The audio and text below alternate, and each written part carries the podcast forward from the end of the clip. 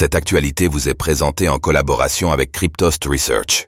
Ayez un temps d'avance sur le marché crypto en rejoignant notre communauté premium. France, le Conseil d'État confirme le gel du taux du livret A. Combien d'argent auriez-vous pu recevoir?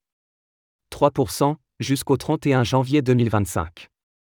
C'est la règle s'appliquant au livret A, qui a été confirmée par le Conseil d'État hier. Le recours avait été déposé par un professeur de droit public à l'été 2023.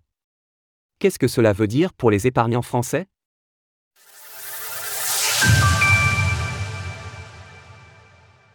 Un recours déposé contre le gel du taux du livret A. En août 2023, le ministre de l'économie Bruno Le Maire avait choisi de geler le taux du livret A à 3%, justifiant la mesure par une protection des épargnants. En effet, les taux sont recalculés tous les six mois et évoluent en fonction de l'inflation et des taux interbancaires. Cependant, les moyennes de ces taux affichent près de 4% sur la période de juillet et décembre 2023. La rémunération du livret aurait donc dû en théorie passer à 4%, ce qui n'a pas été le cas.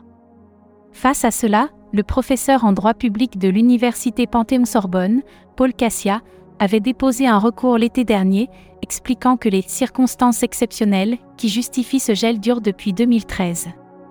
Gel du taux du livret A maintenu jusqu'en 2025 le Conseil d'État a répondu hier au recours déposé par Paul Cassia. Sa requête a été rejetée. Le taux du livret A continuera donc d'être gelé à 3% jusqu'à janvier 2025. Il aurait cependant dû atteindre 4% au 1er février dernier. Si cela avait été le cas, les épargnants auraient ainsi pu avoir un rendement plus élevé.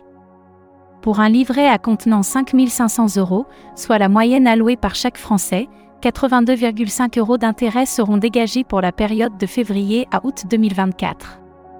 Mais si le taux avait été remonté à 4%, ce sont 110 euros qui auraient été dégagés. Les personnes qui ont atteint le plafond de leur livret A, soit 22 950 euros, recevront 344,25 euros, au lieu de 459 euros si le taux avait été remonté. Le manque à gagner s'élève donc à 114,75 euros. Au total, les Français perdent plus de 6 milliards d'euros auxquels ils auraient pu avoir droit.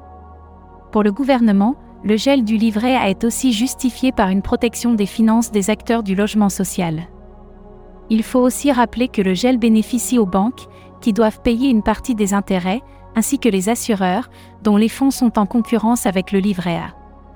Pour le ministre des Finances, le gel reste cependant justifié, son taux à 3% reste plus élevé que le taux d'inflation prévu pour 2024, qui est estimé à 2,5%.